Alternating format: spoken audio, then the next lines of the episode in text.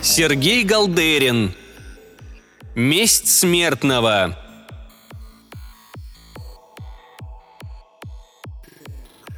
Человек с болезненной худобой шел по пустыне.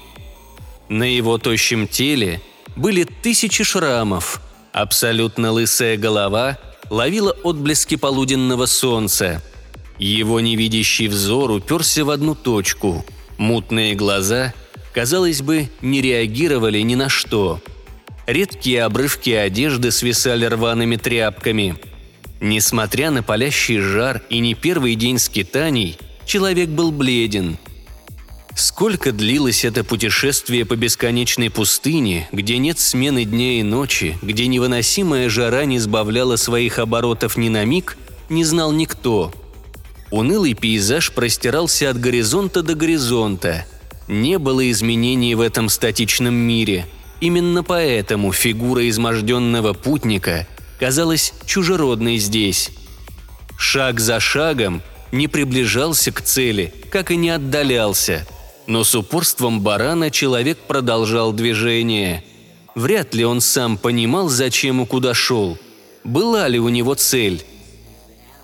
Возможно, он давно сошел с ума, или это муки души – может, он идет всего лишь день и из-за истощения потерял ход времени? Иногда мирный шаг человека прерывался дрожью по всему телу, отчего ход сбивался, но спустя мгновение продолжался снова. Это было настолько привычно, что путник давно перестал обращать на это внимание. Время шло, обрывки одежды давно истлели. Человек все продолжал идти – Неведомая сила вела его вперед, несмотря ни на что. Возможно, в этой пустой оболочке давно нет разума, да и тело никак не менялось со временем. Будто кто-то запустил симуляцию на современном компьютере, где в неизменных условиях программа выполняла свой алгоритм.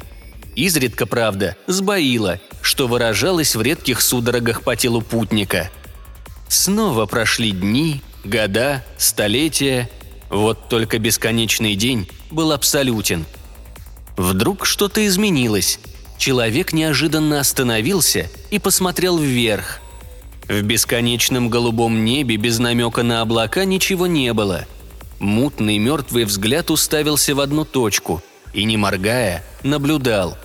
Что же могло заинтересовать бесконечного путника – что же сотрясло основы бытия этого унылого мира, что единственный его житель изменил тысячелетний уклад своей бесполезной жизни? Легкий порыв ветра обдал грубую кожу человека. Совершенно незаметным для восприятия большинства существ Вселенной движением путник выхватил из ниоткуда другого человека. Вот только тот был совершенно иным. Высокий, на голову выше тощего путника – в богатой одежде, под золотой броней и со светящимися золотыми глазами. Воин был молод, статен, на порядок превосходил изможденного человека, в руке которого сейчас болтался, как нашкодивший котенок. Точнее, вечный путник схватил этого прекрасного воина костлявой рукой за горло, оторвав от земли. Прекраснейшее лицо из всех, что когда-либо было во Вселенной, исказилось в гримасе ненависти. Между тем, Наш старый знакомый никак не реагировал на новое действующее лицо. Он все так же продолжал сверлить небосвод потухшим взглядом.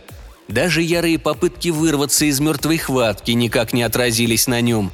Будто и не было их. Ни один мускул не дрогнул под тонкой кожей тощего мужчины. «Ха!» – прохрипел пленник. «Сдохни уже, тварь!»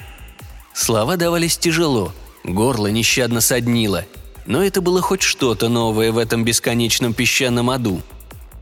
Вдруг хватка ослабла, а воин рухнул на землю тяжело кашляя. Впервые за бесконечное время его вечный противник ведет себя так. «Ха! Ты наконец-то сошел с ума окончательно? Ха-ха-ха! Да, наконец-то я смог тебя сломить окончательно!» Обрадовался прекраснейший воин замахиваясь двуручным мечом, который призвал из ниоткуда.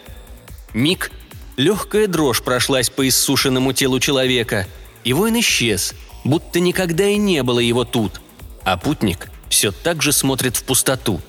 Возможно, следующую часть бесконечности человек бы простоял, пялись в небо, если бы снова не появился воин.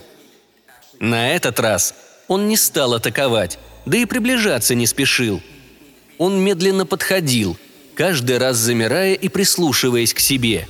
Вот еще одно неуверенное движение, и воин пропадает. Так продолжалось еще несколько раз, что заняло не одну сотню лет, пока, наконец, воин не остановился на одной ему видимой границе. Он стоял и смотрел на измученное голое тело – Бледный, с торчащими ребрами, тонкими руками и впалыми щеками, казалось бы, путник не вызывал ничего, кроме жалости. Вот только это было самое страшное заблуждение. Если бы когда-то, очень давно, практически бесконечное число жизней и смертей назад, молодое старшее божество не подшутило над этим смертным, возможно, он не обрек бы себя на вечные муки. Тогда ему казалось забавным играться с судьбами смертных – так он развлекался тысячелетиями. Что ему какой-то человечишка? Вот только все изменилось, когда он случайно сломал две игрушки – мать и младшую сестру этого смертного, как, впрочем, и миллионы до этого. Но этот человек оказался не так прост. Он с упорством тупого барана по крупицам собирал силу. Божеству это показалось забавным. Человеку ни за что не хватило бы жизни накопить хоть тысячную долю того, что имеет старший бог. Тогда же, шутки ради, бог впервые позвал за грань миров смертного, чтобы доказать ему всю тщетность его потуг, уничтожить и растоптать гордость и надежды жалкого человечешки, чтобы доказать ему всю тщетность его потуг, уничтожить и растоптать гордость и надежду жалкого человечешки – кто же мог подумать, что условие «покуда воля одного не будет сломлена, поединок не окончен» станет приговором для могущественной сущности? Многие тысячи лет он подвергал мукам смертного. Его тело разбиралось на молекулы, потом собиралось заново. Он испытал на нем миллионы пыток и истязаний, но презренный не хотел сдаваться. Более того, его воля крепла – в какой-то момент божество испугалось, божество пыталось договориться, божество просило, божество умоляло. Все зря. Дикая, необузданная ярость от потери родных и тысячелетних пыток озлобили человека, сделали сильнее. Тогда, впервые, Бог умер. Он даже не понял, что произошло. А потом еще и еще. С каждой смертью Бога человек становился сильнее. Его ярость стала всеобъемлющая. Следующая вечность прошла под эгидой смерти одного бога. Тысячи, миллионы раз они сражались, но итог один. Бессмертный всегда проигрывал.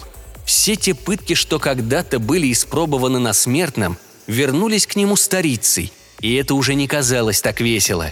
Если бы мог, Бог проиграл. Но, как и все боги, он существует, пока в него верят. А в Междумирье время идет тысячекратно медленнее. Божество даже было согласно на смерть, но заветные условия, покуда воля одного и заложенная в это понятие воля человека, никогда бы не стал гордый бог ставить условия своего проигрыша, из-за чего и попался. Последнюю вечность человек стал настолько силен, что может двигаться вне времени и пространства – а вместе с тем его взгляд и ярость потухли. Он мог бы вырваться из этого измерения, но решил остаться, чтобы бесконечно мучить своего врага. От осознания этого Бог пришел в бешенство. Затем в отчаяние. Лишь то, что смертный уничтожил свое сознание ради этой цели, грело горделивую сущность божества. Нет, он не сдастся – еще немного времени, и кто-то из его окружения вызволит его. Главное – продержаться, а человек навечно останется заточен в мертвой пустыне с опустошенной душой. Путник поднял руку, будто пытаясь дотянуться до чего-то.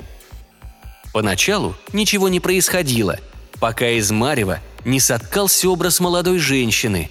Она грустно улыбалась. «Нет! Нет!» – закричал перепуганный бог. «Невозможно!» Он знал эту женщину. Это та, что некогда была его игрушкой. Мать этого безумца. Вернее, ее душа нашла путь к сыну. Нельзя допустить. Божество не успело. Невесомая дымка отделилась от смертного, увлекаемая душой матери, оставляя после себя пустую оболочку. Вот только Легкая дрожь прошлась по худощавому телу, а старшее божество было развеяно на атомы. Снова –